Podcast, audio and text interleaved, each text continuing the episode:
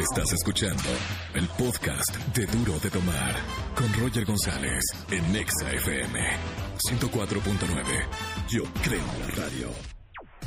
Y seguimos en Duro de Mar, señores y señores. Ya llegó Alex Campos de Cultura Colectiva, hermano. Hola, ¿qué Bienvenido. tal? ¿Cómo estás? Muchas gracias. Todo bien, un poco de cultura para la gente que nos está escuchando, porque la cultura es divertida. Yo no sé si en sus escuelas la historia se les hacía aburrida, pero de verdad es tan divertida porque es algo que sucedió realmente. Y hay tantos pasajes tan interesantes que no conocemos que cuando llegan a nosotros decimos, ¿por qué nunca me enteré de esto? Y en cambio me contaban cosas tan aburridas. Claro, y luego esas historias, eh, hay productores y directores que deciden hacerlas eh, en película o Claro, serie, series. que son realmente historias eh, increíbles, como por ejemplo la de Petra Herrera. Así ¿Quién es. es. Petra Herrera?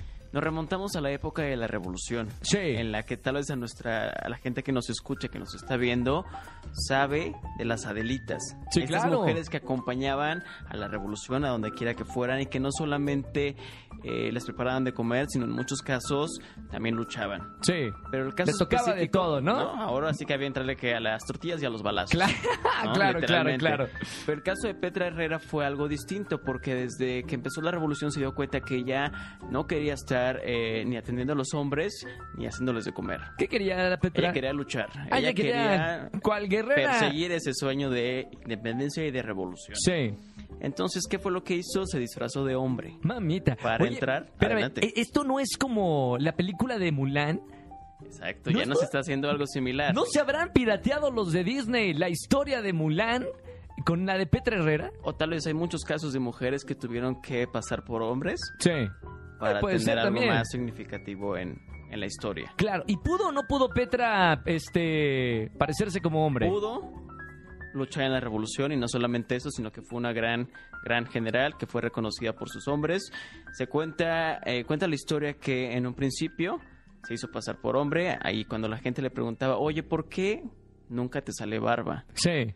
Ella decía, es que yo me levanto todos los días muy temprano antes que ustedes para rasurarme. Ah, Por eso nunca me ven la barba. Claro. El tiempo pasó y la gente empezó a darse cuenta que tenía grandes habilidades militares. Sí. Entonces ella sintió la confianza y dijo, ¿saben qué? Yo en realidad no soy Pedro Herrera. No, era- se hacía llamar. Herrera. Exacto. Mamita, ok, pero todos se fueron con la finta. Hablamos de, sí, de- de claro. cientos de personas, ¿no? Y que incluso Villa después se enteró que había una mujer luchando dentro de sus ¿Y qué dijo ejércitos. cuando se enteró que había una mujer entre todos los hombres? No le parecía tanto y por eso no quiso que fuera general, Sí. pero respetaba eh, las cosas que Petra hacía. Porque era realmente una gran combatiente. Claro. aunque no quiso ser la general, le permitió que dirigiera a un grupo de mujeres Sí. dentro de su ejército. Ok. Y que en la batalla de Torreón de 1914, ya nos estamos metiendo en fechas muy, muy aburridas, Sí. fue significativo. Entonces, aunque Villa no le parecía, sabía que dependía también de Petra Herrera y tenía que darle su lugar. claro. Entonces, aunque no hay mucha historia, aunque no hay muchos datos ¿Por qué no específicos, nos contaron la historia de Petra Herrera en la, en la primaria o en la ¿por qué nos secundaria? podemos preguntar cuántas mujeres hay en la historia? Ah, El bueno, en general, no, bueno, sí, es que eso verdad. refleja, ¿no? Sí, no es sí, que no sí. estuvieran ahí, sino que No se cuenta los sobre ella. siempre hemos contado la historia. Es verdad, es verdad, es muy interesante esto. Sí, sí, sí, porque en realidad la historia la escriben los que ganan. Y generalmente los que ganan siempre han sido eh, Hombres. hombres, líderes eh, hombres. Claro. Pero obviamente las mujeres han ocupado durante toda la historia del mundo puestos importantes y, y- y parte de la historia que es muy interesante. Hay otra anécdota de Petra Herrera que sabemos que en las guerras los ejércitos que ganaban, Sí, pues llegaban, secuestraban y en algunos casos violaban mujeres. sí.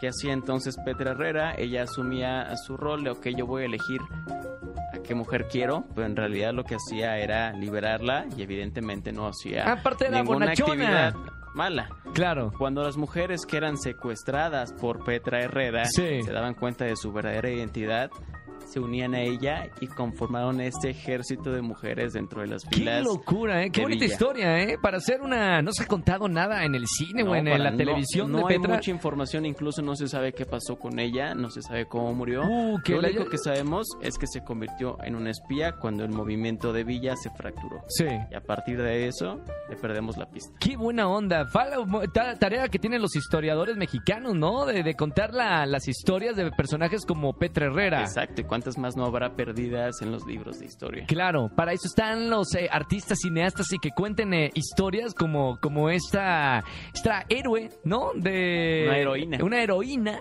de, de esa época. Gran historia de Petra Herrera. Gracias, mi querido Alex Campos de Cultura. Colectiva. ¿Quieren leer. ¿Quieren leer más sobre este artículo, más sobre la historia de Petra Herrera? Entren a Cultura Colectiva y si no al Twitter oficial de, de Alex para, para que obviamente compartas el artículo, ¿no? Claro, arroba Nemo el Capitán y también sigan a Cultura Colectiva en arroba Cultura. Gracias, hermano, por estar con nosotros como Gracias a siempre. Gran saludo para toda la gente que nos escucha en todas las plazas de Exa FM. Continuamos con más en Duro de Domar. Ponte Exa. Esto fue Duro de Tomar con Roger González por Exa FM 104.9. Yo creo en la radio.